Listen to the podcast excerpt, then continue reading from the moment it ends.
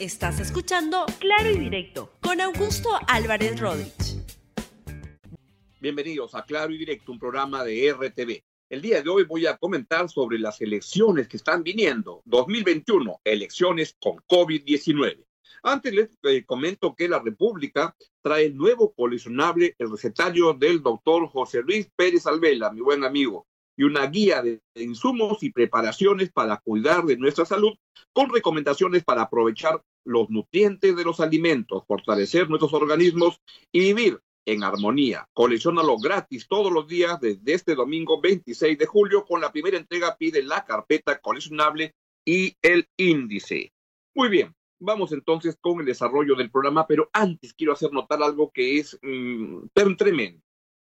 Una de las imágenes más fuertes que se van a recordar sobre la pandemia en el Perú es la, escena de esta señora corriendo detrás del carro del presidente Martín Vizcarra, de la comitiva presidencial, el día domingo, cuando fue a visitar Arequipa para ver la terrible situación en la que se encuentra Arequipa, donde entre las responsabilidades destacan el papel lamentable que está teniendo el gobernador regional de Arequipa, el señor Elmer Cáceres Yica. Pero esta escena de la señora que corre detrás y luego llora impotente no haber podido este, llamar la atención del presidente Martín Vizcarra y luego la noticia el día de ayer de que su, su marido murió, falleció porque no pudo este, soportar el problema. Él fue internado el día domingo en la sala de cuidados intensivos, pero ya parece que se encontraba muy mal cuando ya entra ahí y no se pudo recuperar. Y es una de las escenas más tremendas, más dramáticas que nos estamos llevando hasta ahora de esta pandemia que está haciendo tantos estragos en el Perú, tanto en términos de vidas, de familias que se destruyen, como en pérdidas de empleos y en destrucción de perspectivas económicas de las familias, del país en general.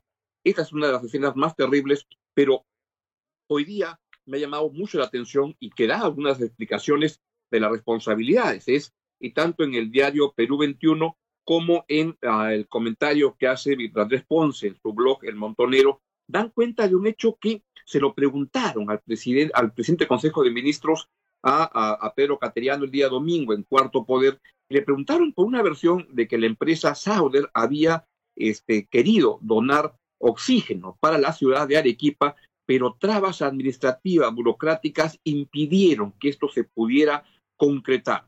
Y el presidente del Consejo de Ministros como que toreó un poco la pregunta, no quiso encarar el tema de frente, porque involucraba, parece, a su antecesor, a, al señor Vicente Ceballos. Hoy se va conociendo y este informe, como le decía, el informe que viene en Perú 21 el día de hoy o en el blog El Montonero también salen las crónicas, da cuenta que el oxígeno para Arequipa llegó, pero dos meses después del papeleo. El domingo el nuevo premier Pedro Cateriano firmó la, la resolución para que pueda abrirse la posibilidad de manera que Sauder pueda este, concretar el ofrecimiento que hizo de 20 mil litros semanales de oxígeno a la, a la PCM, entonces bajo la jefatura de Martín Ceballos, y este, en lugar de acelerar el trámite, derivó todo a, una, a un problema burocrático. Al final se vio que el, el, el oxígeno era de 98.5%, no de 99%, pero luego, como saben, se redujo a 93% y ahí estamos viendo el resultado de muchos problemas que han habido y siguen existiendo para poder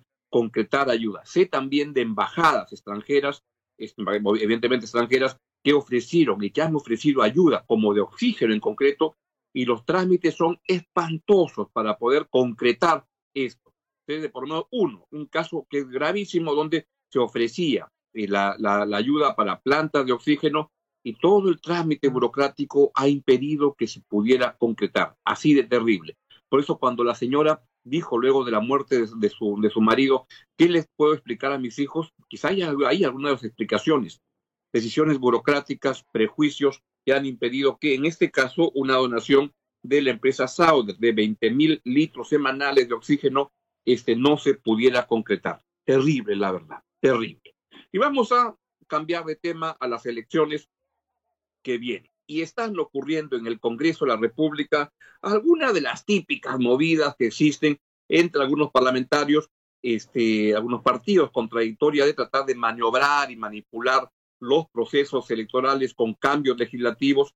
Y lo que ocurre es no me sorprende que Marta Chávez, alguien a quien desde mi modesto punto de vista la institucionalidad le interesa un pepino y es uno de los estandartes de este Fuerza Popular o del Fujimorismo en general, porque ella ni siquiera es miembro de, de, Fuerza Popular para este, destruir las, la institucionalidad, etcétera, y ha salido con una iniciativa que es evidente que tiene nombre propio y ha dicho que solo los fundadores de un partido pueden postular a la presidencia y a la vicepresidencia. Escuchen mejor ustedes a la señora Marta Chávez.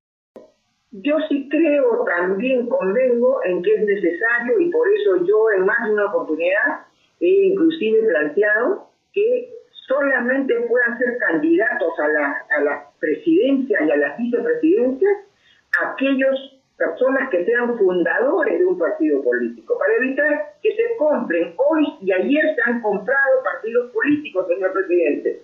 Cáscara, ¿no? Partidos políticos se compran y entonces tienen nueva dirigencia, personas que nunca han, han tenido ninguna, ninguna presencia política, pero aparecen de presidentes de partidos. ¿Por qué? Porque los compraron.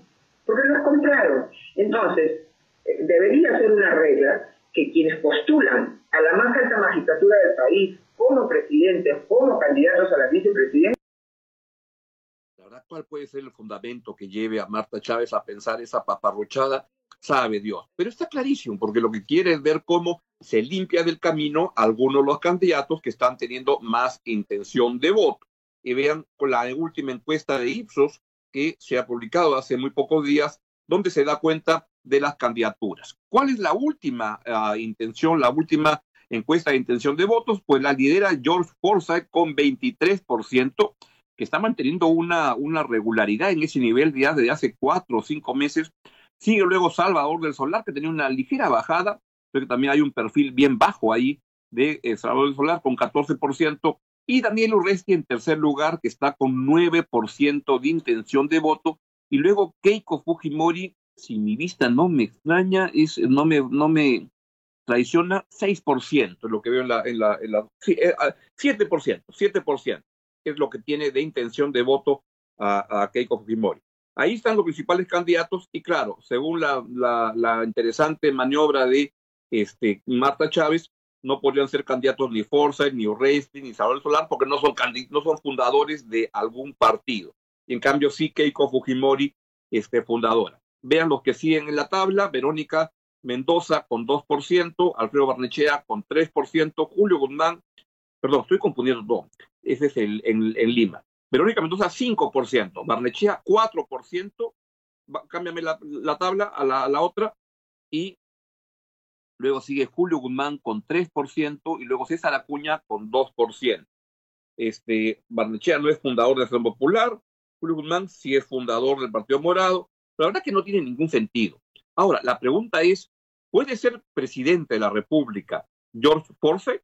¿Quién sabe? Pero hasta ahora va liderando las encuestas y lo que, lo que creo es que, claro, siempre una encuesta cuando todavía faltan nueve meses, todavía es algo que en el Perú puede cambiar tremendamente y esto puede este, transformarse en los próximos meses. Pero hasta ahora, Forsyth va encabezando la intención de voto de la competencia electoral y vamos a ver si es que se concreta, pero, pero podría ser.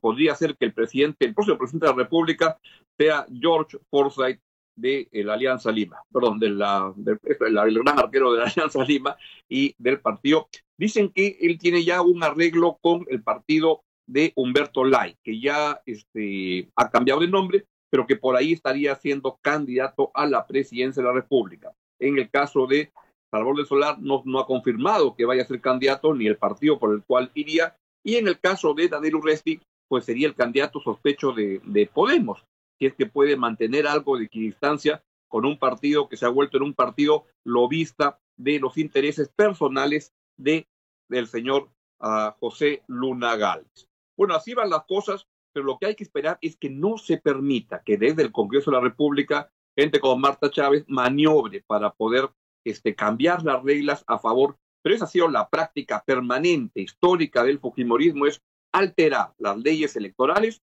para favorecer a sus candidatos. En eso Marta Chávez es reina y señora del Guaguangó.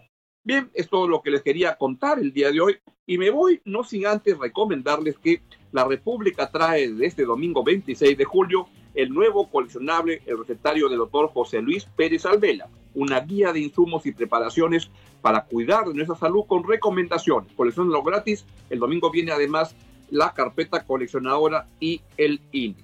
Así que se quedan con toda la programación de RTV. Que tengan un buen día. Viene clase maestra, viene el libro en RTV, viene el, noticiero. No sé si hable el presidente Vizcarra el día de hoy, sospecho que no. Y hay consejo de ministros en, todo caso y se quedan y luego el noticiero viene a la una. Así que tengan un buen día y nos vemos mañana a las 11 de la mañana en Claro Directo y Directo en RTV. Chau, chau. Gracias por escuchar Claro y Directo con Augusto Álvarez Rodríguez. Suscríbete para que disfrutes más contenidos.